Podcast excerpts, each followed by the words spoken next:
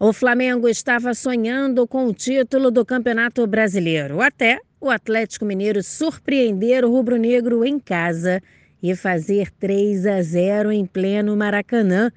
A torcida lotou o estádio, mas o resultado não foi o esperado. E com isso, aquele desânimo no fim da partida. O rubro-negro agora é o quarto colocado e está três pontos atrás do líder.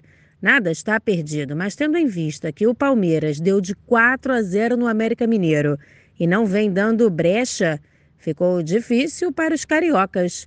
Tite admitiu que o Galo foi soberano na partida desta quarta. O Atlético foi efetivo e fez o gol. Aí nós tivemos mais duas oportunidades, não fez. E futebol também conta, principalmente o, o futebol que é uma margem de, de, de, resultado ela é pequena, não é um somatório de pontos. Então teve duas, duas grandes equipes e depois soube sim jogar em contra-ataque com grande atuação que teve individual, com uma marcação muito boa também, o Atlético. Né?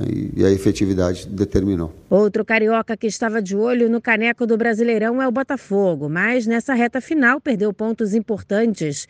E nesta quarta empatou em 1 a 1 com o já rebaixado Curitiba e fica na vice-liderança do campeonato.